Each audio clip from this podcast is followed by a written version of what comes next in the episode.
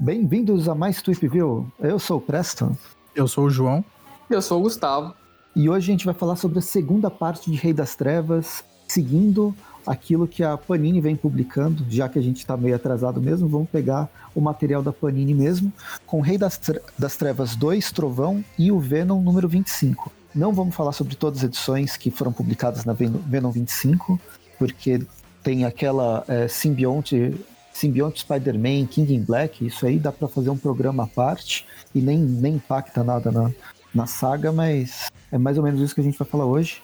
E só para começar, eu tô, tô curtindo a saga. Eu só, só ouço o pessoal reclamar, mas tô, tô gostando desse início. É, o pessoal reclama é. porque tá acostumado a reclamar.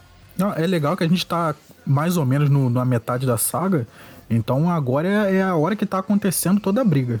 O, o ápice do, do confronto é esse. Sim, tem um grande problema, ou grande problema barra solução, é que a Panini ela trouxe quase todos os tains na, dentro, da, dentro da mensal da, de, do Venom, né? Foi distribuído para mensal do Venom, para mensal do próprio Rei das Trevas. Tem as minisséries. E eu entendo, eu acho legal ela, ela trazer isso. A outra opção seria ela trazer Rei das Trevas numa edição especial, mas precisaria ter a, as edições do Venom juntas. Elas caminham juntas. Elas têm. Ela, uma necessita da outra. E deixar os tains para fora. Mas não sei, eu não vou nem reclamar, porque os times não estão tão, tão ruins. Se a gente tem que reclamar com alguém, nesse caso, acho que é com a Marvel, que transformou a saga do Donny Cates numa saga da Marvel, e era para ser uma coisa mais contida, mesmo que seja um grande deus ancestral chegando na Terra e destruindo tudo. É, se não fosse nesse esquema que tá sendo agora pela Panini, seria tipo no esquema que foi na época da Guerra Civil, que a minissérie principal da Guerra Civil saiu separada e todos os outros tains saíram separados. Eram um monte de revistas únicas e agora não, agora a Panini resolveu pegar tudo, fazer tipo dois mixes gigantes e é isso aí.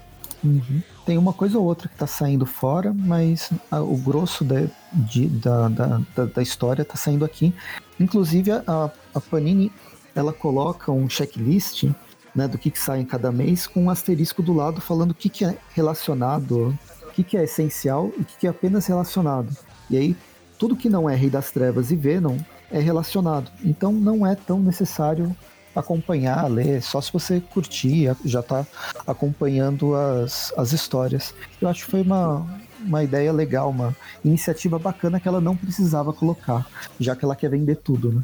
Virou fã do Venom, virou fã do Knu, aí ó, tá aí pra você, pega as relacionadas. eu não sei, alguma coisa eu vou pegar ainda.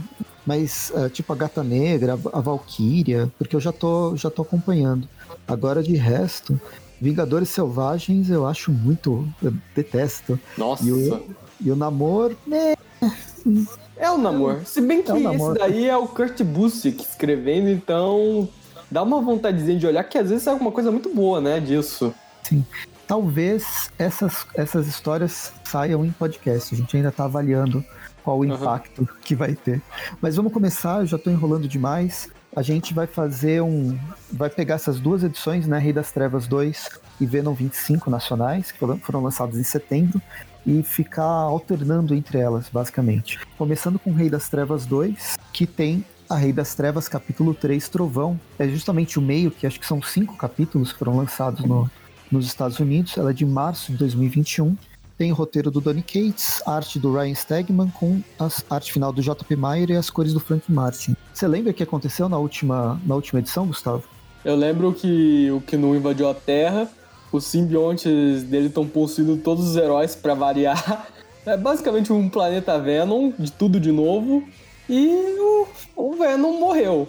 Ele, o Knu tirou o simbionte dele, jogou ele do alto do Empire State ele deu sorte que sobrou do corpo dele o suficiente para ele conseguir morrer do hospital, não da queda. Só que agora ferrou. A Terra toda foi envolvida, tem simbionte pra todo quanto é lado, e os heróis estão tendo que se virar.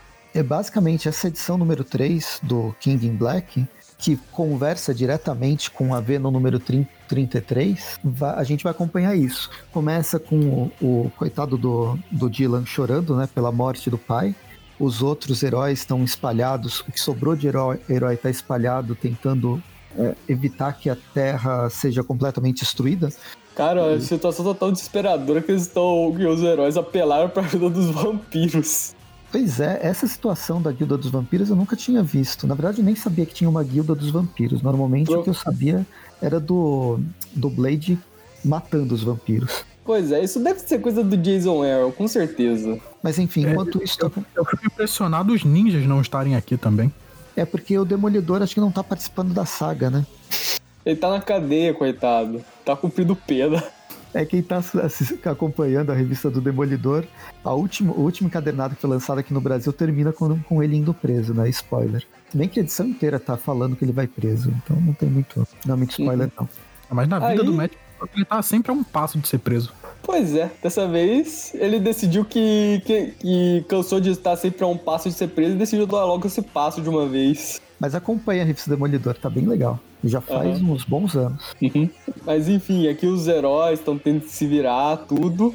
E o Homem-Aranha, ele. Enquanto os heróis estão então decidir o que, que, eles vão fazer, o Homem-Aranha tá consolando o Dylan que parece que é a única, a última esperança dos heróis para derrotar o O início da edição do Venom, da, da Venom 30, 33, eu sempre vou ter que pegar a revista para lembrar.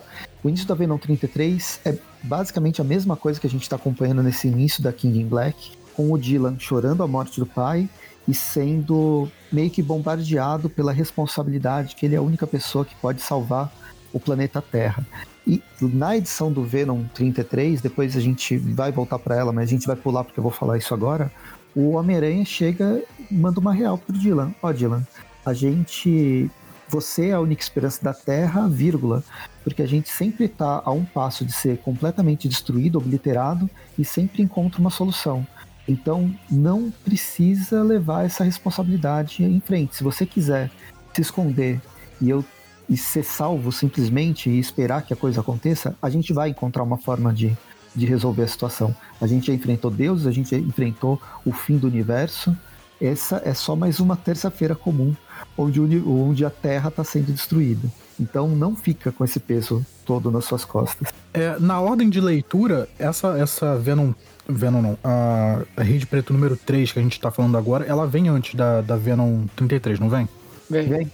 Então, isso eu achei muito errado, porque esse discurso do Peter pro, pro Dylan, ele é tão melhor na revista do Venom, e nessa aqui é só, tipo, umas três ou quatro frases. O, o, o você tava falando, Presto, né?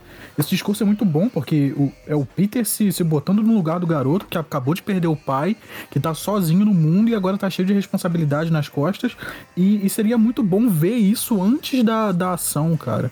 E eu fiquei, fiquei chateado de ver isso só depois. Uhum. Não, eu concordo completamente. Tanto que eu quis trazer isso agora, como se aqui fosse uma amostra tão pequena que, é. se perde, né? Não tem peso. Ela vai ganhar peso depois na, na outra revista. Enfim. Aí, aí o, o, o, Peter dá esse, esse pep talk pro, pro Dylan.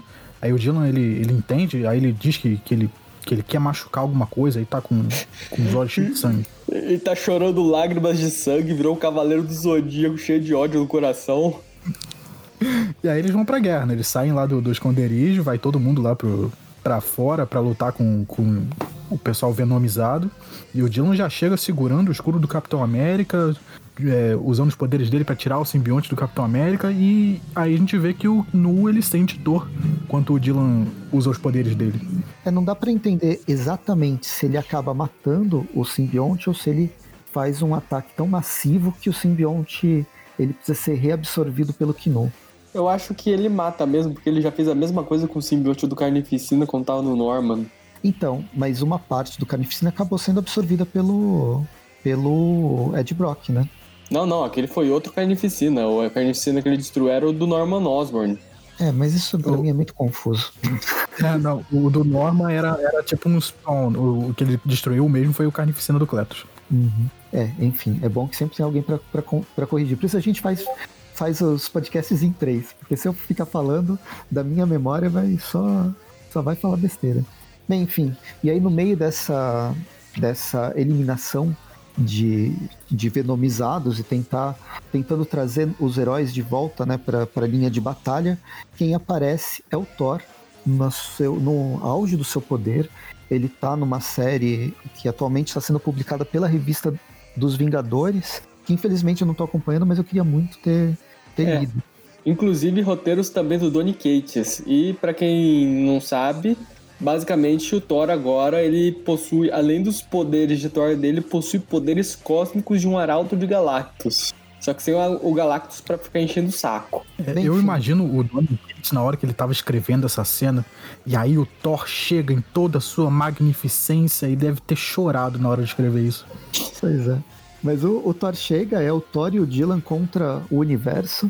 Depois o, o Thor vai, vai atacar o, o Kino e, bem, aí é uma sequência de batalhas onde o Kino fica falando que, ó, você pode fazer o que você quiser, até dói um pouquinho, mas eu sou um grande deus, muito mais, muito mais deus do que você. Uhum. É, ele fica falando, ah, eu tava aqui antes do vazio, antes do universo existir, eu sou mais, mais velho que o tempo e blá, blá, blá, blá e tal. E aí o Thor cai, cai pra cima dele, dá uma martelada, arranca um pedaço da mandíbula dele. Isso é agora ou depois? Não, é agora, mas já. É, é agora no, no meio da luta, né, enquanto eles estão lutando com e falando. E aí, enquanto o, o Gnu ele tá sem mandíbula, gritando, é, apare- que aí- aparece aqueles, sim, aqueles celestiais venomizados também, né? Assista o filme dos Eternos pra saber quem são. E aí termina a luta com o, o, o Kino pegando uma espada das costas dele. Eu não lembro que espada que é essa, se é a espada dele mesmo. É, ele criando uma All Black genérica aí.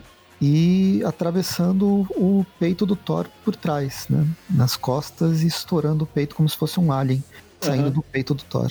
Aí no meio desse caos, com os celestiais destruindo tudo, os dragões voando, Thor sendo atacado assim, sendo derrubado na covardia mesmo, aparece o Tony Stark montando um simbionte extremis. Um É, dragão um simbionte extremis. Ele fala, deixa comigo, e, e infecta um celestial simbiontizado agora com o Extreme simbiontizado e vira uma grande briga de, de kaijus no Aham. meio de Nova York. É, é muito dragões bom. voando do meio É muito bom que, que o, o, o seu Fantástico tá falando com, com o Tony Stark, né? Ah, e cê- o que, que você vai fazer? Aí o Tony Stark fala: Ah, eu domei esse dragão aqui e eu posso fazer o que eu quiser com ele, é só eu pensar e imaginar. Então, seu Fantástico, você já brincou de, de batalha de robô? E aí ele faz o dragão virar um celestial gigante e começa a dar porrada nos outros celestiais. Já assistiu Evangelion? Então, eu, ele não fa... ele eu acho que ele não transforma o dragão num celestial, porque tem dois celestiais atacando a mesma cidade. Ele Uhum. infecta o celestial com o dragão. Então é o dragão celestial, sim, simbionte e como é que chama? E extremis, é um multiclasse nível épico. Aham. E aí, E aí, pra, pra ficar melhor de tudo, quem chega no final é o Sofista Prateado. Que não Pois tá é. tão prateado assim. É, pois é, isso daí aconteceu numa saga, numa minissérie escrita pelo também pelo Donny Cates, onde o Surfista Prateado ele encontra com o Knu no início do universo. É uma viagem, ele vai pro passado, para antes do universo existir, e ele acaba sendo infectado. Também é uma história legal. É engraçado como o Donny Cates ele consegue. Ele faz um monte de coisa mais massa fé, massa velha. A gente tá vendo uma luta de robôs gigantes, dragões, mas eu não sei, ele sabe amarrar as coisas tão direitinho que é legal, você se empolga. E o surfista prateado indo pro passado, encontrando com o Kino, se transformando num surfista de massa negra, ele é muito bacana. E claro, o Thor não morreu. Eu acredito. Claro que não. Se morrer, ressuscita depois. Ele E- ainda tá tendo o título dele solo, ele não pode morrer agora. Pois é. E aí, do, do Rei das Trevas, a gente vem pra, pra revista do Venom, que é a, a Venom 25 aqui no Brasil, mas a Venom 33. Ó, Chama- antepenúltima edição do título, estamos chegando no fim. Chama Agentes Venom, o roteiro do Donny Cates, a arte do Iba Coelho, com cores do Jesus Arbut, a, nossa, Aburtov. Eu coloco o R no lugar errado. E aí a gente começa com aquela discuss- aquele diálogo super legal do, do Homem-Aranha com o Dylan, né? Naquela mesma cena que a gente já comentou. E aí vira algumas páginas para já agilizar quando a, a gente é transportado para a história efetiva dessa, dessa revista. O Dylan fala que quer machucar alguém, aí se você quer ver ele machucando alguém, vai pro Rei das Trevas. E a gente vai acompanhar o Ed Brock acordando no que seria a, a mente de colmeia dos simbiontes. Junto com o Rex e o Flash Thompson, que agora é, continua como agente anti-Venom, pelo visto. E tem umas conversas bacanas entre eles. O Flash Thompson tirando sarro. É, eu sei que você, você também sabe que eu sou melhor que você como Venom. Uhum. É, ele basicamente ele explicando como é que ele tá aí se o códex dele foi devorado lá atrás pelo próprio Ed Brock. Basicamente, assim, a, a informação que tinha no códex dele foi baixada na nuvem. Então, mesmo perdendo o pendrive, a informação continua lá. E aí tem uma conversa, uma, uma conversa muito legal de, no, do Flash com o Ed, que o Flash fala, ah, então, eu, eu sempre consegui ouvir tudo que você falava, inclusive quando você foi no meu funeral e falou que eu era muito melhor que você. Não, você chorou um pouco, se eu não me engano, né? Saiu umas duas lágrimas, eu acho. Aí tem o, o, Ed Brock, ele, ele sente alguma dor vindo de alguma coisa. É justamente a cena, uma cena bem legal de página dupla, com o Dylan tirando o simbionte do Capitão América. E quer dizer que o Ed Brock ele também sente as, os simbiontes sendo, sendo destruídos. É, e aí, enquanto o, o, pessoal tá destruindo os simbiontes lá fora, o Dylan e o, e o Thor, a, as imagens da, do pessoal que estava sendo controlado na mente de Colmeia vai desaparecendo. E aí eles é. ficam, ficam um pouco na dúvida se eles realmente estão sumindo, o que está acontecendo. Mas pois aí é, o Flash explica que eles estão sendo realmente purificados, destruídos. Pois é, né? Até a informação que os simbiontes absorveram deles está indo embora também. Pra então, ver o... eu, acho, eu acho que é o tempo de, de simbiose também. Né? É. Não, eu acho que o estrago que o Dylan faz é realmente bem grande na mente de Comé, porque destrói até o que o simbionte sabia do. toda a informação que o simbionte recolheu do herói. Destruiu até o código que tinha dentro do herói. Ou isso. É, destrói, tipo, no nível molecular. É, é destruição total. Uhum. É Ctrl Alt Del?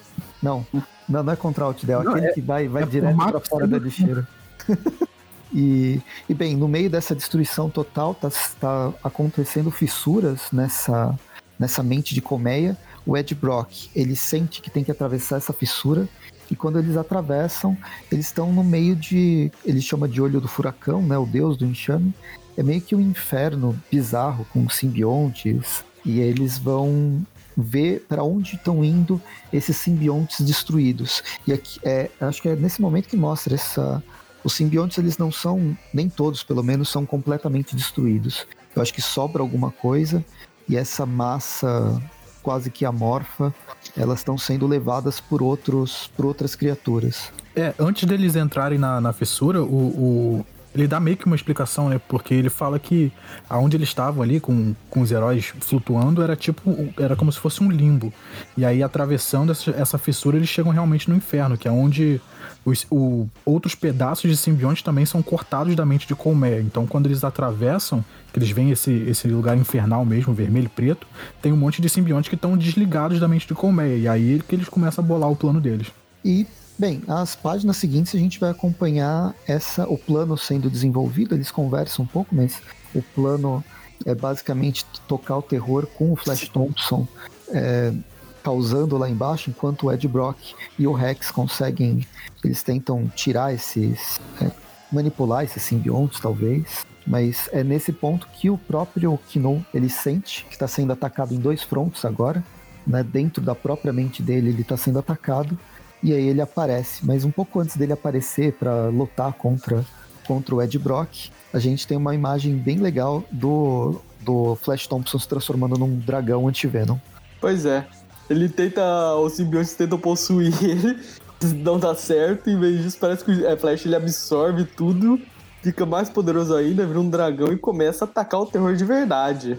É, eu gostei dessa parte porque eles trouxeram de volta o, o cerne do que era o antivenom, né? Que era, o, era uma, uma, um simbionte criado para purificar qualquer coisa. Então, se o, o Flash Thompson tá com esse simbionte que purifica tudo, ele se jogar lá no meio dos simbiontes que estão fora da mente de Colmeia, vai purificar todos eles. Aí ele sai um dragão gigante, branco, maneiro. Uhum. Só que enquanto é, tá distraído com o Flash, o Rex pega ele pelo pescoço por trás e revela que o Rex morreu de novo, que agora ele é o Knu. É, então, eu, isso, isso eu fiquei na dúvida. Se esse esse esse Rex sempre sempre estava morto e sempre foi o Knu disfarçado, ou se o Knu absorveu o, o, esse simbionte do Rex ali na hora.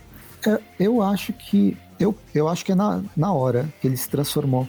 Tipo aquelas transformações do Matrix, quando os, os agentes, o agente Smith, ele entra na, na, no corpo de alguém que está existindo, até que não existe mais, porque o, o agente Smith toma, toma o controle. É, eu fiquei nessa dúvida. E aí eu não. Eu, eu acho as duas explicações ok, sabe? Não, não vou criar birra com nenhuma delas. Mas aí eu gostaria que a revista me desse uma explicação definitiva do que era. Talvez na próxima edição, né? Uhum. É, pode ser. Bem, e a edição termina aqui. Esse, isso seria o principal da, da saga, e agora a gente vai para vários tains. Eu sugiro a gente já continuar no Thunderbolts, porque minha. Ela foi publicada na, na Venom 25 e eu já tô com a revista aberta. E é mais fácil, depois eu já guardo ela e eu deixo pro resto. A Thunderbolts, ela, ela foi o. Enquanto os, a organização da Marvel pediu que fosse, fossem feitas várias revistas, mais ou menos os spin-offs, os tains, eles foram feitos em minisséries, em one-shots e em histórias que estavam fazendo parte do, da série mensal de um personagem X ou Y. Thunderbolts foi uma minissérie em três partes. A primeira parte é o que está sendo publicado nessa edição de setembro do Venom, e a gente tem Matthew Rosenberg no roteiro, o Rua Ferreira na arte e o Rua Ferreira na arte, fazendo é, arte, arte final e cores. É, deixa, antes da gente passar pra revista, deixa eu só parabenizar o, o artista da capa, porque eu achei essa capa muito maneira. Eu não tenho a capa, que droga. Estou procurando é, é, uma capa toda estilizada, com, com um dragão simbionte em cima, aí tem os, os Thunderbolts embaixo, tem o Rhino, o Taskmaster, o Batroc, todos eles super musculosos, parece um desenho dos anos 90, muito legal. Legal. Eu vou ver aqui no, no Marvel Database. Você pode ver quando tiver o post no ar, porque o link tá no post e todas as capas estão estão no, no link, no, na postagem. É, lembra bastante a arte daquelas minisséries do Carnificina nos anos 90. Uhum. Nossa, é bem, é bem legal mesmo. A arte é do Kylie Hotz, a arte da, da capa. Kylie Hotz, o que ele fez? Ele participa bastante da Marvel faz, faz tempo, não vou nem nem entrar nos links. Mas é um, um desenhista que fez 113 capas, para vocês terem noção. E cerca de 82 revistas só na Marvel. É, ele tá na carnificina Mind, Mind Bomb, que é da, dos anos 90, né? Uhum. Tá na ah, Venom então especial tem, do planeta dos simbiontes. Ele tá dentro do planeta dos simbiontes, já tá há bastante tempo no, no batente Marvel. Enfim, a história ela vai conversar talvez mais com as revistas do Demolidor, porque a gente começa com o, o Rei do Crime, que é o, o ele não se chama mais Rei do Crime, embora eu insista chamar ele assim, e muitos heróis também, mas ele, ele é o prefeito de Nova York já faz algum tempo, e ele está fazendo um agradecimento, né? Já acabou a saga do, do Rei das Trevas e tal, e está falando sobre os Thunderbolts que foram mortos e como eles salvaram, a, salvaram Nova York. Aí a gente volta alguns dias atrás, que é quando tem efetivamente a história o rei do crime reunindo um grupo de supervilões que ele tirou da prisão e tá querendo utilizar eles para enfrentar essa infestação de simbiontes. Pois é. É bem engraçado essa formação aqui que o Fisk escolheu, porque, assim, tem um pessoal conhecido, tem o treinador, o Sr. Medo, o Rino, tem a Star, que é uma nova. Ah, e tem o Batok, é. E também tem um pessoal que ninguém conhece que você já pensa. É, esses daí não vão durar, não. E essa revista, desde esse, desde esse início, e com o passar das páginas, fica cada vez mais claro, é o Esquadrão Suicida, versão Marvel, e tem uma inspiração muito grande no filme, no primeiro filme do Esquadrão Suicida, mas fazendo direito. O primeiro filme é horrível do Esquadrão Suicida. Né? Ah, então é basicamente o segundo filme do Esquadrão Suicida. Não, não, o segundo filme ele tem uma história diferente. Aí tá. É, existem elementos do roteiro do primeiro filme, cenas do roteiro do primeiro filme que são iguais aqui. E o rei do crime, né, Wilson Fisk, é a Amanda Waller da, da vez. Inclusive tem, logo na primeira, nas primeiras páginas, tá o Wilson Fisk falando que ah, eu, eu chamei vocês, mas vocês têm total liberdade para voltar para prisão. Simplesmente vocês vão, vão receber alguma diminuição de pena, algumas benesses se vocês me ajudarem a acabar com essa com esse problema. E foram é. escolhidos porque vocês tacam fogo, vocês são elétricos, vocês foram escolhidos especificamente para esse caso. Ou Aí vocês chega... sabem chutar como o caso do Badoc. É. Aí chega o, o incendiário e fala: Pô, sem querer ofender, desculpa, senhor Fisk, mas eu prefiro ficar preso. Tudo bem? Aí o, o, o Fisk: Não, tudo bem. Ô, guardas, levem ele, eh, levem o, o, o incendiário de volta para sua cela, tá tudo certo. Três quadrinhos depois, Blan. Quando aquele cara elétrico também já tá quase pensando em desistir também, né? Aí o, o Wilson, o, o Fisk. Ah, parece que o incendiário ele tentou fugir e algum policial teve que atirar na cabeça dele. Que pena. Tá todo Alguém mais quer sair? Ele tenta fugir, tomou seis tiros de advertência pelas costas. É. Aí ele fala, alguém, quer, alguém mais quer sair? E não, todo mundo resolve ficar. E aí ele passa a missão para todos os, todos os vilões e a gente vai efetivamente para Nova York numa cena muito parecida já com os, o Esquadrão Suicida, que eles estão na cidade que está infestada por zumbis, mas nesse caso esses zumbis é, venomizados. É muito bom que antes dele, deles irem pra missão, né, o, o Wilson Fisk falar, ah, agora vocês são um grupo de Thunderbolts, então nada mais de máscara, porque máscara é coisa de bandido. E aí todo mundo fala, ah, não, claro que não, eu vou ficar de máscara, não sei o quê. E aí a gente tem uns quadrinhos do Wilson Fisk falando, ó, vocês trabalham para mim, e se vocês quiserem continuar vivendo, vocês vão para lá sem máscara. E aí o próximo cena é todo mundo sem máscara. Uhum. ou, é assim, ou vocês ficam sem máscara, ou vocês vão ter policiais vão ter que dar seis tiros de advertência nas costas de vocês. Sinto muito. Ai, caramba. E é muito bom que aí eles vão pra cidade e tal, vão lutar com, com o pessoal venomizado. E a primeira cena é, o, é alguém morrendo. Pois é, é aquela mulher cobra lá. Ela... Os caras são todos tranquilos, de repente aparece uma cabeça. Não, o engraçado é que aqui o. O Sr. Medo ele agacha pra pegar alguma coisa que ele achou no chão, né? E quando ele termina, ele tá levantando, aquela mulher já foi devorada pelo meio. É, ela chama Snakehead aqui no, no Marvel Database e foi a única aparição da personagem. Muito bom, não deu nem para entrar na Sociedade da Serpente. e a Snakehead, ela, ela tinha poderes legais, era meio uma mistura, sabe quando você faz um personagem de RPG e você tem muito ponto para gastar? Porque mais pra frente a gente descobre que ela era teletransportadora. Mas onde que lagarto tem poder de. Uma cobra tem poder de teletransporte, eu não sei. Ah, simplesmente é... pegando. É aí, ó, tá perfeita pra Sociedade da Serpente, porque a maior parte da Sociedade da Serpente tem poderes que não tem nada a ver com uma cobra. É, não tem nada a ver, é só o nome de cobra e a fantasia. E aí, depois da, da mulher morrer, eles vêm que vão ter que entrar em ação. Aí começa a bater no dragão, soltar raio, soltar laser, dar espadada. O... E termina com aquela estre... estrela lá, ela arrancando a cabeça do simbionte dragão. É, a gente descobre que a estrela, quando ela usa muito poder, ela fica grog ela quase desmaia.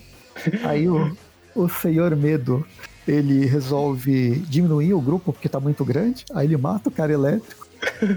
que também o Ampere, ele foi. Foi a primeira aparição dele e ele morre. E, tipo, do nada, ele chega, enfia a espada por, por trás do cara. Aí o outro pergunta: Mas, senhor Medo, ele é do nosso grupo, por que, que você matou ele? Ah, não, relaxa. Ele não tava, ele não tava ajudando em nada. Pega as armas dele que são boas e cada um fica com. Vamos pilhar o morto. Matou o cara pra pilhar o cadastro. É, é, muito grupo de RPG, né? O cara cria o personagem, fala, ah, então eu tenho esses itens mágicos aqui. A aventura começa, então eu vou matar esse cara que tá do meu lado e pegar o item mágico dele. Caralho, fazer isso em RPG tá uma boa ideia. E se a gente tá num RPG, a gente já pensa na próxima, no próximo quadrinho, que é o aquele jogador que desistiu de jogar e foi embora. o caso do Rino. Pois é, por isso que a Amanda Waller usava aqueles explosivos na cabeça, porque senão o pessoal todo ia fazer isso. É tipo, o Rino toca na cabeça de um deles, ó, oh, cara, tô indo embora. Ah, não, sem problema. É, não, é, pode ir. É, é muito bom que o, o, treinador, ele, depois que o seu medo mata o cara, o treinador toma essa função de líder, né? Ele fala, ah, o próximo que, que sair vai, vai se ver comigo. Aí o Rino vira e fala, tô saindo. Pois é, né? O Rino, ele só encara o Hulk na porrada, né? O que, que o treinador pode fazer? É, então, não tem nenhuma bomba instalada na cabeça dele, como você falou. É. Aí, aí eles pegam vai... os, os itens do, do, do, Ampere que morreu e vão embora. Só que aí, enquanto eles estão indo embora, a gente vê que os, os tentáculos de simbionte estão envolvendo lá o, o corpo da, dos amigos mortos. Aí tem mais uma. Essa próxima página é mais uma vinda do, do primeiro filme do Esquadrão Suicida, com um dos, um dos membros quebrando uma, uma vitrine para roubar joias. Porque É, sim. o, o Senhor Medo, no caso. Tipo, completamente aleatório. Ah, não, tô, tô roubando aqui porque vai que a gente sobreviva, né? Uhum. E aí, próxima página, a gente encontra os heróis de aluguel batendo em um, em um monte de simbiontizado. Não, não é herói de aluguel, não. Agora eles são defensores. Ah, Os defensores da Netflix. Só faltou um demolidor, porque infelizmente ele tá cumprindo pena. é, pois é, voltando àquela que ele tá preso. Enfim, tem o Luke Cage, o Punho de Ferro e a, a Jessica Jones. Queria saber onde estão filho- os filhos dele, do- do- dos dois aqui. E o que, que o, os Thunderbolts fazem? Vão lá ajudar o grupo? Já Não. heróis agora? Ah, não, eles fomos fingem que nem quietinhos e- viram. E fisgueiram pra fora. E bem, e aí a, a gente vai, con- continua, tem o Ampere simbiontizado, ele ataca o grupo, ele morre mais uma vez pelas mãos do, do Senhor Medo. Não, não, foi o O treinador. da- treinador dessa vez.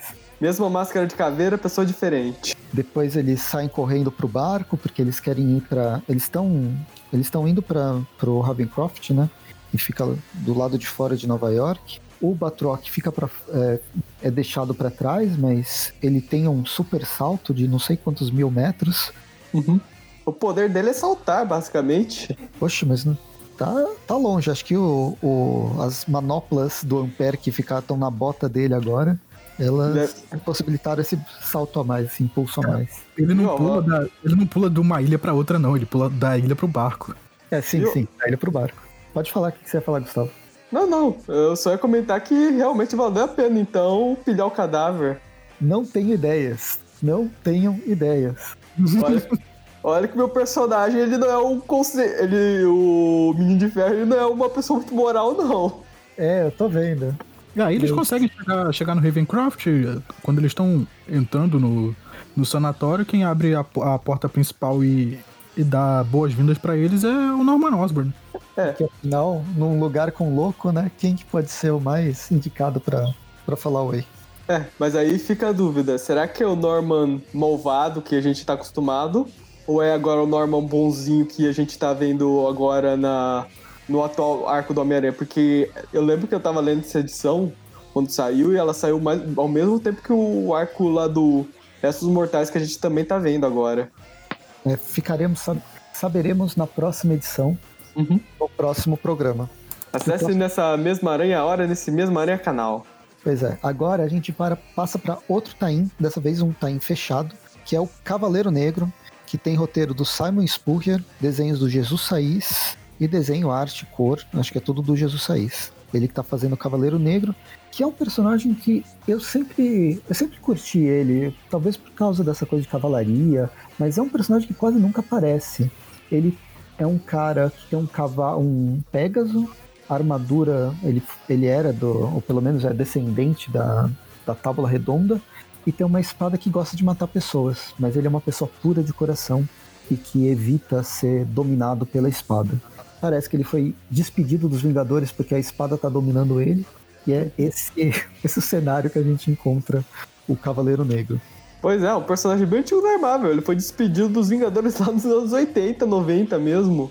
E bem, a história começa com ele é, matando um dragão e basicamente perdendo o seu, o seu Pégaso.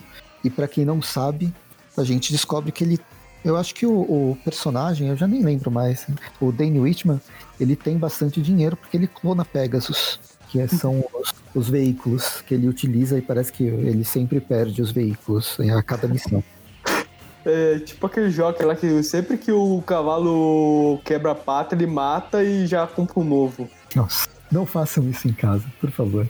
Bem, e aí a gente passa. A gente tem um. um, um- não sei se é um flashback, na verdade ele tá conversando com os, o Sir Percy de Scandia, é o primeiro Cavaleiro Negro que fica. É o. Como é que chama? O- É o, é o Percival das lendas arturianas, basicamente. Sim, sim, mas é o gafanhoto lá que fica na cabeça dele, do, do Pinóquio. Não é gafanhoto. Grilo falante. Grilo falante, isso. E a gente descobre que o Percival, que é o senhor da. Aqui ele fala também, em algum momento. É o, ele é conhecido pela sua pureza, bondade e paciência. Não, paciência não. Acho que ele já perdeu isso faz alguns milênios. Tem algumas uh, armaduras. É legal ver a, as roupas que o, que o Cavaleiro Negro já teve. Pois é, tem e, é, e é muito bom a, a, roupa do. Acho que o Gustavo ia falar essa mesma coisa. A roupa do, do, do Cavaleiro Negro do, do filme do Monty Python. É, não, é, é, isso, né? Não, eu ia comentar que realmente parece a, a roupa do Cavaleiro Negro do Monty Python, mas é na verdade a roupa do primeiro Cavaleiro Negro que fundou lá os Mestres do Mal e que era inimigo do Homem-Formiga.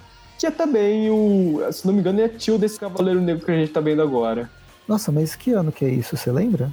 Anos 60. Ah, então é anterior ao Cavaleiro Negro do Monty Python. Pois é. Putz. Bem, pra mim é o Cavaleiro Negro do Monty Python, só que com dois braços e duas pernas. Tem uma, uma, uma imagem aqui renascentista do Cavaleiro Negro, como se ele fosse, tipo, a Nossa Senhora com os, os heróis em volta. É, super humilde ele, né? Todos os outros heróis venerando ele.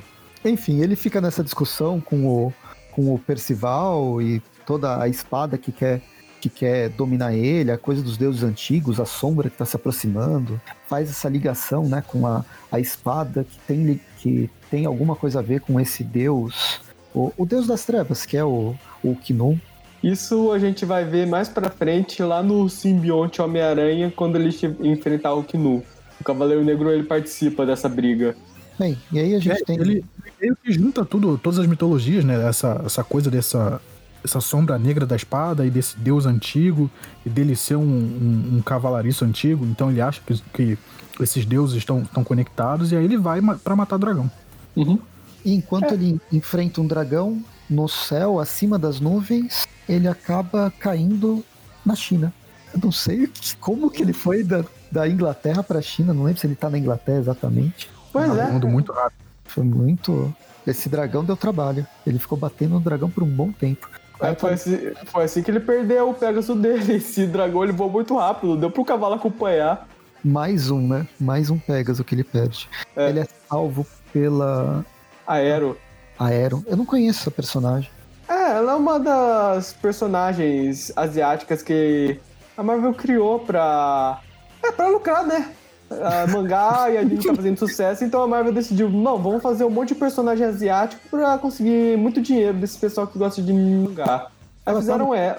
Ela é uma daquelas que tá naquele, na, tava naquele grupo que a gente chegou a comentar.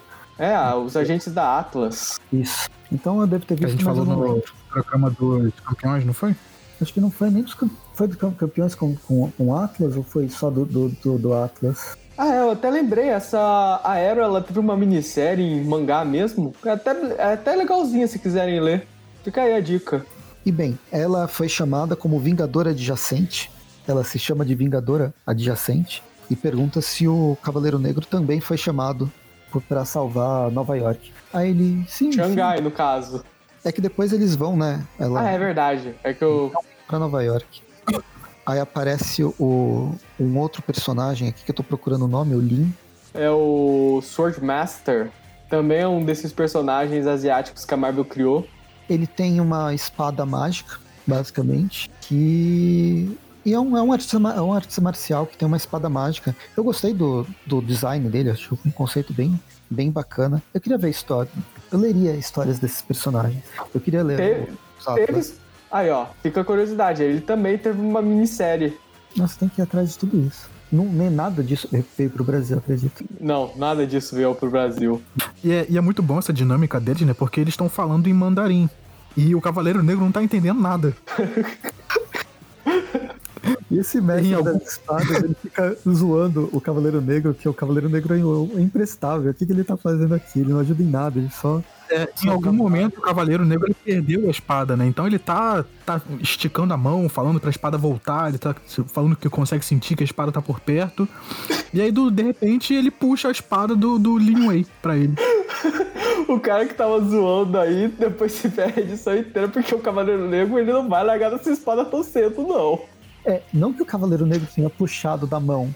Magicamente a espada veio pra mão do, do Cavaleiro Negro e ninguém entende nada. então os dois quadros com eles com ele está instalado. O que, que aconteceu?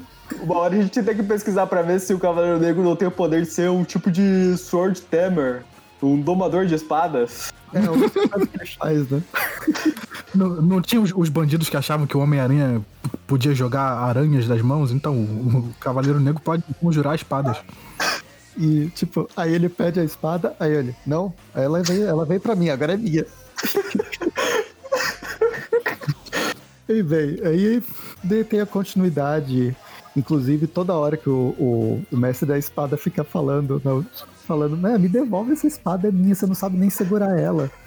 Tá- a empunhadura tá toda errada, você não sabe bater com ela, o que, que você tá fazendo? O, o Cavaleiro Negro é possuído pela, pela, por, por ele mesmo. A gente descobre aqui que não é a, a espada de ébano. Ela pode não ser tão boazinha, mas a loucura não vem necessariamente da espada de ébano. Ele também é completamente louco. Ele destroça o coitado do simbionte, dá até dó do coitado do dragão aqui. Pois Ah, é. Calma, cara, você já matou, pode parar. Enfim, tem um flashback pra quem não, não tá lendo a saga do Kino, pra gente saber o que, que tá acontecendo, a ligação da espada com a, a, a espada, essa espada do, do Senhor das Espadas com o Kino, que não tem nada a ver, é uma outra, é uma outra origem, tem a, a ligação da espada de ébano com o, o Kino e tal, fez todo essa, esse histórico, e aí a espada volta pra mão do, do, do In, e eis que chega o Kino pra, pra bater em todo mundo na versão monstro gigante que poderia estar no Japão, mas nessa vez está destruindo a China. Pois é, né? Aí, ó, preconceito da Marvel aí, ó, confundindo o Japão com China. Os cajus, eles gostam de atacar Tóquio, não Xangai. E é legal que ele faz uma forma de, de um demônio gigante bem diferente, muito maneira. Então, Ele vai é um juntando desse, essa forma. é um demônio dessa mitologia das, da, da mitologia chinesa. Tanto que o, o, o Yin aqui fala, poxa, ele tá. Não é o Kino, né? É o, é o Xiou, né? Xiou, que é esse grande deus. Aí o, o Yin fala, não, não, é o Kino ah, tomando essa forma pra assustar as pessoas. E aí é o Kino que encontra a espada de ébano, né? É. Pô, ó, a- aí, apro- um- mais um crime pra lista do Kinu, apropriação cultural. Tem o Kino E aí quando a espada, a realmente espada. volta, é, a espada volta pra ele, ele fica com medo de pegar a espada. Aí a Aero e o Swordmaster decidem enfrentar o, o Kinu, né? Sozinhos. Enquanto o Cavaleiro Negro se pergunta se ele deve pegar ou não a espada de volta. Ah, e uma coisa que a gente não, não chegou a comentar é que ao longo da história tem umas caixas de texto, são. É tipo um roteiro meio romantizado, né? Do que, que tá acontecendo, do, de todo o drama do Cavaleiro Negro. Aí, em determinado momento, não sei se a Aero ou o Mestre das Espadas chega a falar: Mas por que, você não para de falar sozinho? ele fica E aí ele que tá narrando. Nossa, é bizarro. E aí ele resolve pegar a espada e fica com uma aura negra em volta e vai e derrota o bicho. E eles resolvem ir pra Nova York e continua no, na saga do Kino. Provavelmente eles nem vão aparecer, deve aparecer num quadrinho perdido lá no cantinho. Aham. Se é que vão aparecer. Vamos ficar de olho. O troféu catapiolho pra quem conseguir achar eles lá. Bem, é, aí a gente vai pra Gwen versus Carnificina. Essa daqui também é uma minissérie, a gente falou da primeira parte. Agora a gente tá na segunda parte do Senna Maguire com nos roteiros, o Flávio e o Iguara no desenho, as cores do Rico Renzi. Essa é uma história que dá pra passar muito rápido, porque, embora seja uma minissérie, a primeira luta. história é só luta. A primeira história já resumia basicamente o que estava acontecendo. É a, a, a, a Gwen, a Gwen Stacy, ela se transformou no Venom, mas num Venom artificial, feito de, de Aranhas. lá do universo dela. Então ele não corresponde, ele não responde ao Kino. Então já tem essa separação. E a, a Mary Jane, ela foi infectada na última edição com essas mesmas aranhas se transformando numa versão carnificina. Porém, quando É. ela chega no universo 616, ela é infectada pelo Kino. E aí a gente tem a, a, a Mary Jane, que ela é amiga, mas não é muito da Gwen Stacy. Elas sempre tiveram uma rixa, porque a Gwen Stacy nunca foi. Nunca levou a sério a, a, a coisa da, da, da música. E aí é a briga das duas. Lembrando que pra piorar a situação, a Gwen Stacy, ela meio que largou a banda no final da série solo dela pra focar nos estudos no, no universo meio meia. E ela tá bem ressentida com isso também. Eu acho que uma coisa. Dá pra passar. Acho que isso resume toda a história. Tem um lance com o Kino, que é- ela conversa, chega a conversar com o Kino quando ela entra dentro da, da mente, ou de alguma coisa parecida com o que seria a mente coletiva. Mas a coisa mais legal que eu achei dessa história tem uma sequência de ação bacana e tal, mas não tem muito o que falar sobre ela. Foi o que eu mais gostei foi o, o, o design da Canificina. A Gwen Stacy, ela não tem necessariamente uma máscara, é o rosto dela distorcido e ela tem uma guitarra com em formato de machado. É hum. completamente é, Mary Jane. bizarro. É. Pra resumir, a Mary Jane agora, que ela tem simbionte também, ela tá se achando toda especial. Ela tá com muita raiva da Gwen, elas brigam, brigam. E uma hora a, a Carnificina aí, ela derruba a Gwen num, numa poça de simbionte que tava aí, a, tava aí solta, né? Tava aí dando sopa. E isso faz com que a Gwen acabe indo para dentro daquela mente coletiva dos simbiontes. E nisso ela encontra o Knu, e o Knu começa a explorar as memórias da Mary Jane, mostrando que esse sentimento que a Mary Jane sente da Gwen é coisa bem antiga mesmo. É, é que desde antes ela formarem realmente a banda, ela já, a Mary Jane já tinha meio que um pé atrás com a, com, com a Gwen Stacy, que ela não dava muita atenção, e aí com, com o passar dos anos ela foi ficando cada vez mais dispersa, sempre pra, pra, pra ser mais heroína do que se importar com as amigas e tal. A Gwen, ela fica com raiva, ela tenta acertar o Knu, só que não dá certo, o Knu expulsa ela da mente coletiva dos simbiontes. Aí continua a briga da Gwen Stacy com a Carnificina. Aí termina, vamos ver o que vai acontecer na, na próxima edição, né? A Carnificina resolve ir embora e a Gwen vai atrás. A próxima ela, edição... Ela cansa de bater na Gwen Stacy e decide que vai matar pessoas. Aí a Gwen Stacy vai atrás para impedir. É, antes, antes de, de, terminar, um pouquinho antes, né? A Gwen, a Gwen dá, tenta avisar a Mary Jane que, que esse simbionte que tá envolvendo ela vai acabar matando ela, que, que a roupa da, da Gwen é, é, parecida, que tenta, tenta devorar ela constantemente e que ela não pode deixar, deixar esse simbionte devorar ela por completo. É, e aí ela pra quem não se lembra, esse simbionte ter... do... É, só pra, pra lembrar, esse simbionte do universo 65, ele, ele se alimenta de radiação produzindo radiação. Assim, ele produz, ele pega um organismo, faz esse organismo produzir uma quantidade absurda de radiação para ele se alimentar. E a Gwen Stacy, por ela ter toda essa mutação, tudo ela consegue aguentar essa radiação produzida. Só que um ser humano normal vai morrer com a radiação, né? Então tem esse risco. É, e aí, bem no finalzinho, antes dela escapar, a Mary Jane escapar, ela meio que se envolve completamente, para de, de deixar o rosto humano dela mostra e se vira o carnificina mesmo. E termina. Aí a gente vê o que vai acontecer na próxima, na próxima edição, que encerraria a saga. Ah, o arco né, da, da Gwen versus, versus Mary Jane. Agora a gente vai para Carrascos, que é o guerreiro. O guerreiro.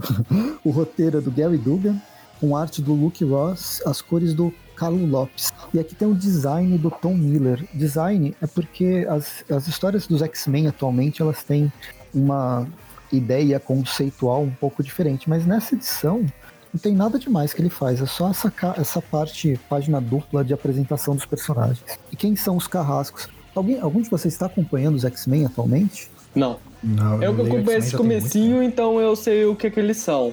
Assim, tem mutantes que tem nações que não reconhecem Krakoa como uma nação, inclusive o Brasil. Então, esses carrascos, eles são basicamente mutantes que navegam de barco por aí para buscar esses, os mutantes que estão nessas nações e levar eles para Krakoa de barco. E eles são liderados pela Kit Pride. A única mutante que não consegue entrar em Krakoa. É, Krakoa tem alguma coisa com ela que não, não gosta dela. Eu, aí, eu tenho uma teoria de que ela não pode entrar porque o professor Xavier não deixa. Ele ainda guarda esse sentimento daquela vez que ele, ela chamou ele de babaca. E, bem, nessa, nessa edição, os carrascos eles são enviados para Nova York para tentar trazer de volta a Aurora e o Scott, que foram dominados pelo pelo Carnificina, pelo Carnificina, é, saga errada, pelo Kinu. E eles, spoiler, eles não vão fazer isso, porque eles estão no meio do mar né, discutindo os planos, o que, que eles vão fazer, mas de repente encontram um monte de dragões atacando um barco. Esse barco, é, eles, a Kit Pride fala: pô, a gente é herói antes de tudo, então vamos salvar esses, esse barco. Salva os, os tripulantes e de repente é o Bishop que tava meio assim, porque ele, ele, é, ele é um policial no, no estilo mais militarizado que, que a gente pode ter, que obedece ordens. A ordem dele era salvar o Scott e a Aurora, e ele está contra gosto, mas ele ouve alguns barulhos a bordo e resolve ir ver o que, que, tem, que, que aconteceu no barco. E aí lá eles ele encontra alguém que estava fazendo um código Morse, né, um SOS, e são várias pessoas, vários refugiados, pessoas na verdade que estão sendo sequestradas do país de origem delas para serem estão sendo transportadas, sabe-se lá, para que que eles iam ser utilizados, né? Para quem acha que a escravidão foi completamente abolida, é, é, um navio escravocrata. Simplesmente assim. É, no, no, nos fundos dele tem várias jaulas, gaiolas com o pessoal lá. E o pessoal do navio ia embora, deixar todo mundo se afogar. Uhum. E não pense que isso não acontece. Isso acontece, acontece muito.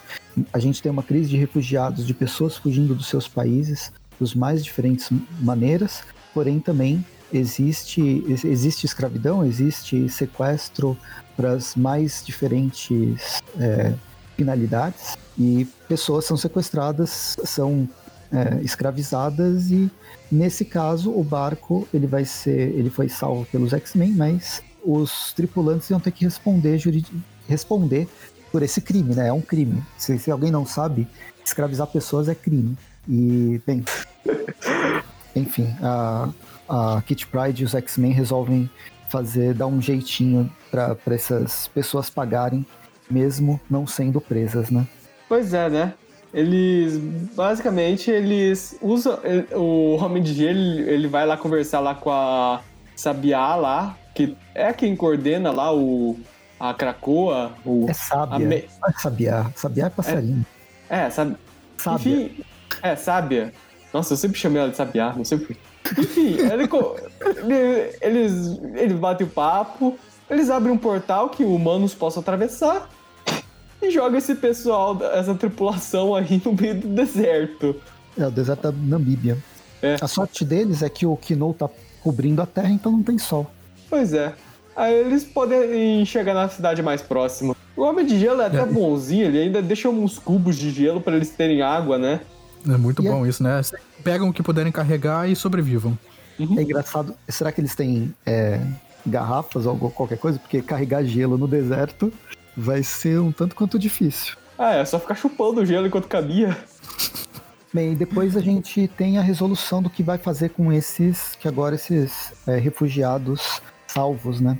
E aqui, essa história, ela tem muito mais implicação pro universo dos X-Men atual. Embora eu não esteja acompanhando, eu sei todo esse...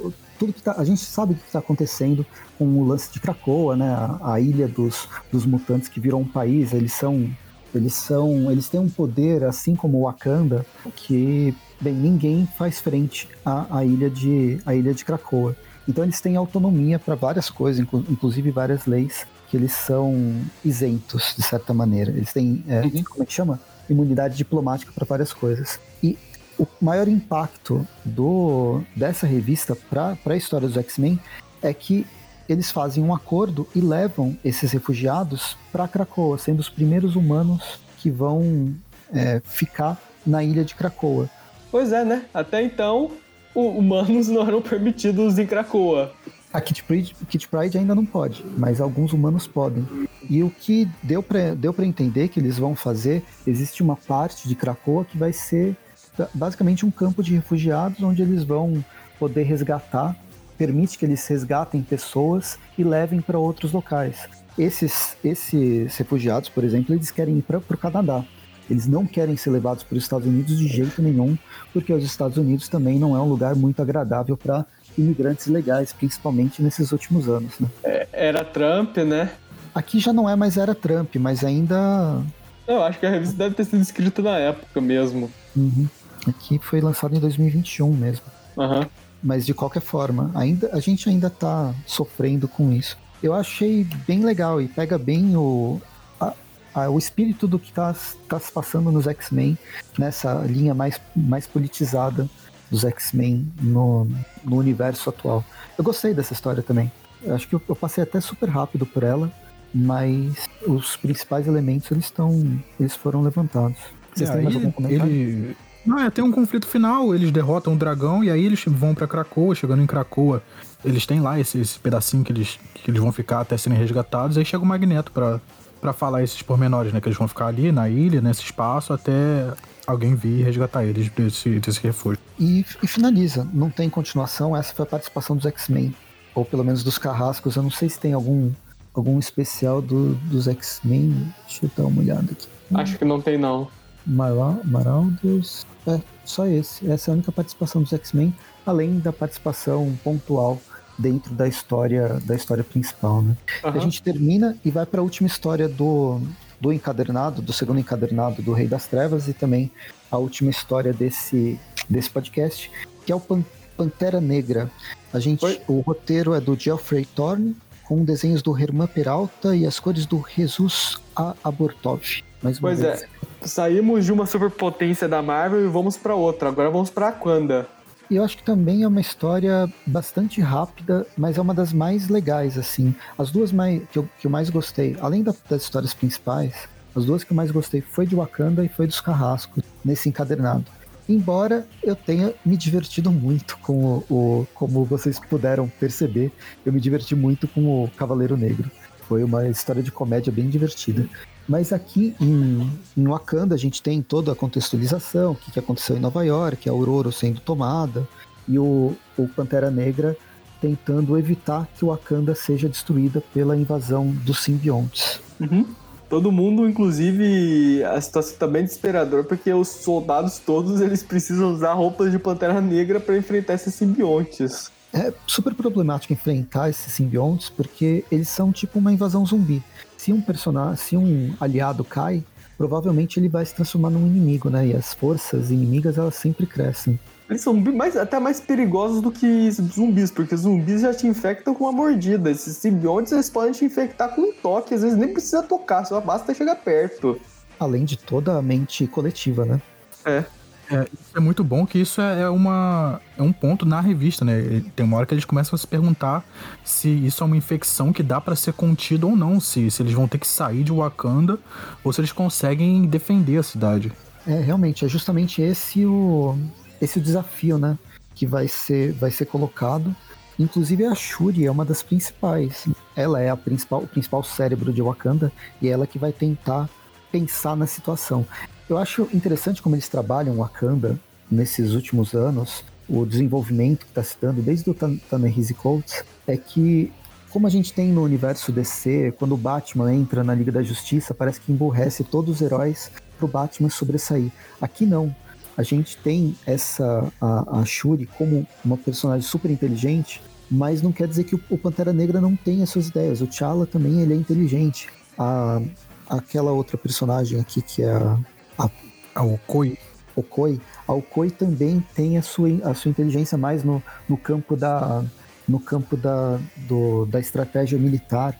Ninguém é idiota, ninguém precisa ser É um diminuído. pouco mais perigosa, mais- mais militarizada. São, são, são inteligências diferentes. É, é, a Shuri é mais cientista, o Pantera ele tá pensando no bem maior e a Okoi tá pensando no bem, no bem militar. São, são cérebros trabalhando juntos para tentar resolver a situação. Eu acho muito bom. É, é- talvez, é provavelmente é difícil fazer isso. Você tem que trabalhar com muito bem vários personagens. E o roteirista aqui, ele fez o Geoffrey Thorne, ele consegue trabalhar muito bem esses, essas diferenças, inclusive permitindo o erro dos personagens, sem ser um erro idiota, sem ser, ah, né? Eu, eu fiz uma besteira aqui. E bem, eles ficam discutindo. Aque- é, Aquele confronto, confronto inicial se encerra, né? O Pantera dá um, um pulso de energia que, que meio que encerra aquela primeira batalha e a gente vai pra dentro de lá da, da sala principal que eles estão conversando pra tentar ver o que, que eles vão fazer, se eles conseguem parar essa invasão, essa infecção, ou se eles realmente vão ter que abandonar o Wakanda, se eles têm algum lugar seguro pra ficar lá dentro. É, termina a discussão com o, o Pantera Negra, no fim ele é o líder, né? E ele fala para abrir o cofre de protótipos para pegar um, uma coisa especial que eles estão que eles estão produzindo. A Okoi nem quer que mostre isso, porque bem, é uma arma secreta, né? Um, um as na manga que qualquer ataque eles podem se defender, mas o Pantera Negra falou não, esse esse é o momento. E eles veem como que a, a infecção, tratando como infecção, né, do simbionte está destruindo toda toda a Wakanda. É, e aí é legal que cada um vai pra um posto diferente, né? O Pantera ele vai tentar pegar esse, esse artefato secreto, a Shuri vai tentar ajudar do jeito que ela pode, com, com de uma outra maneira, outros, com os outros artefatos, e a Okoi vai pra frente de batalha pra proteger a cidade toda. Aí das armas secretas, bem, a Shuri tá fazendo umas invocações e tal, misturando misticismo com, com tecnologia.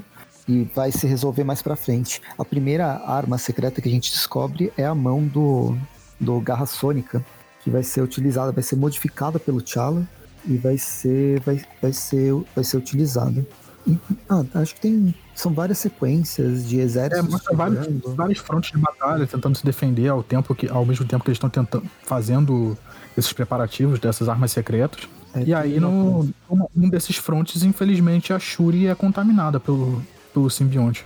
É legal que narrativamente eles conseguem dar um contrapeso, né? A Shuri, é, é- a Shuri se perde no meio da invasão e na mesma página, na, na página seguinte, a gente tem essa arma secreta que era para ser escondida, que é a mão de Bast. É uma pantera gigante de energia que quem tá controlando é a, é Okoi. Ela foi feita para matar a Fênix, segundo o, o T'Challa. É, enquanto a Okoi tá lá destruindo o dragão, matando o dragão, a, a Shuri aparece no, no cofre com Pantera Negra, dizendo que ela tá tomada pelo Gnu. Então você tá dizendo que agora só existe Gnu, que não precisava conter infecção nenhuma, e ela tá nesse frenesi de querer matar o, o T'Challa. T'Challa, felizmente, ele já conseguiu terminar as modificações que ele tava fazendo na Garra Sônica. Eles caem do, do prédio, vão pra cidade, começa a pancadaria. É, e termina o, com o T'Challa fazendo um grande mega ataque, que é aquele raio azul, no, pro, indo pro alto, dessa vez não como um vilão, mas ele faz um ataque com a garra sônica no, no campo de força que envolve toda, toda a Wakanda. E essa, essas duas energias dão um pulso que acaba, eu acho que destrói. Ele tá matando todos os simbiontes que estão em Wakanda.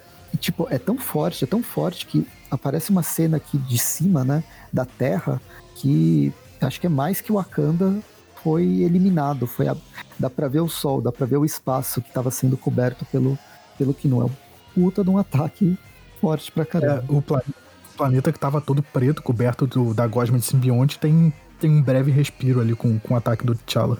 É uma versão inversa da, do buraco da camada de ozônio. Esse buraco é bom. E aí eles conseguem deter essa invasão de Wakanda. É um final legal. Uhum. Termina com aquela frase típica do Wakanda pra sempre. Enfim, encerramos o Rei das Trevas, a segunda parte do Rei das Trevas.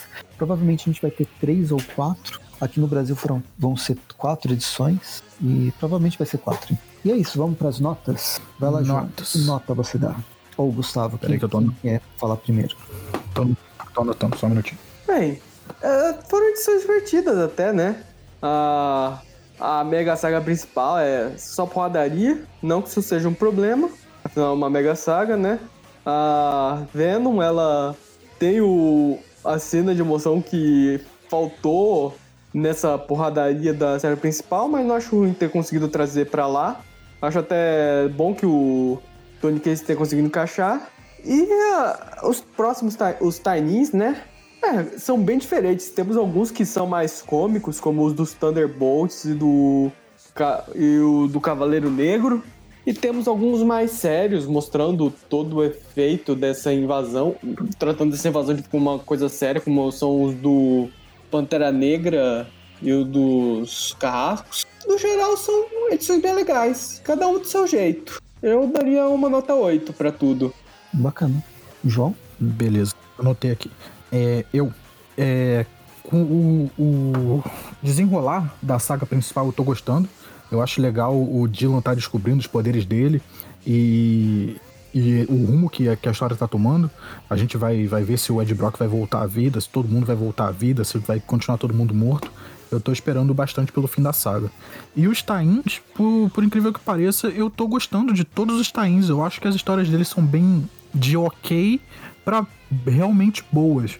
Eu gostei bastante dessa história do Pantera Negra e, e eu gostei da, da história da Gwen. Eu gosto da, de como tá se desenrolando no, num tain de uma mega saga, uma coisa que sempre foi meio que jogada pra debaixo do tapete na série dela, da série principal dela, que era essa entre aspas, animosidade entre ela e a Mary Jane, que nunca foi muito explícita, mas sempre teve ali. E agora no, no Tain de uma Mega Saga tá se desenrolando. Eu tô gostando disso. E eu tô gostando de, dos outros Tains. Uns mais, outros menos. Mas acho que, que isso não faz a nota ficar lá pra baixo, não. Acho que só aumenta. Então acho que eu vou dar um 9 pra essa edição. Eu gostei bastante. Legal. Eu acho que essas edições, eu não lembro quanto que a gente deu na, no programa passado, mas esse, essas edições que a gente falou, esses tains que a gente falou hoje, eles foram melhores que os anteriores, porque o anterior tinha um, no fim foi importante, mas era bem zoado, que era o do Homem de Ferro com o Doutor, Doutor Destino. Ah, o Homem de Ferro e o Doutor Destino enfrentando o Papai Noel simbionte, meu Deus do céu. É, eu lembro dessa, teve a do Hulk, que foi legalzinha, mas também era qualquer coisa, se for ver. Eu não lembro qual, qual, quais outras, porque... Mas enfim, esse, esses, todos os tains dessa vez, de formas diferentes, eu me diverti. Enquanto naquele lá teve, teve vários problemas. Então só dá para só dá para ter uma nota alta mesmo. Então eu vou colocar nove espadas amaldiçoadas para esse para esse episódio, fechando com uma média de 8,5, arredondando. Vai dar 8,5. 8.666 que a gente bota para 8,5. Uma nota de 8,5. Bom, o Rei das Trevas ainda tá, tá indo super bem. E comentem se vocês acham isso, se vocês dão outra nota. A gente vai conversando em qualquer uma das redes sociais. Que aí vem o momento que eu me engasgo e o João se diverte. Que a gente tem o Facebook, Twitter, Instagram. Tem também o próprio Discord, que se vocês quiserem entrar, tem os, os locais para bate-papo e tal. E além disso, e o YouTube, onde a gente está jogando, jogando RPG de vez em quando com duas aventuras ainda em intercalando, basicamente. Além disso, toda sexta-feira tem Tweep View, tirando a última sexta-feira do mês que tem o Tweepcast, e toda quarta-feira tem o Tweep View Classic. E aí são aquelas histórias mais antigas. Vocês têm que ficar com a gente que é mais divertido, as histórias mais novas. e só tem também o padrinho, né? O padrinho, qualquer contribuição no padrinho ajuda bastante. E dentre as contribuições tem alguns algumas possibilidades do, do Discord né, de outros canais, é, de outras salas no, Discord mais específicas com outros temas a serem desenvolvidos que vocês podem entrar também. Acho que é isso. Não sei se faltou alguma coisa. Então é isso. Fechamos mais um programa. A gente se vê no próximo episódio e até mais. Até mais. Valeu, gente. Tchau, tchau e boa noite. Look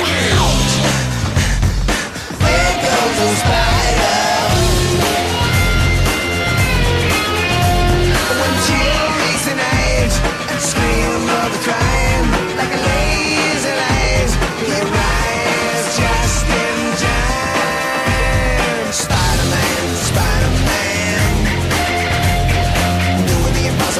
goes again.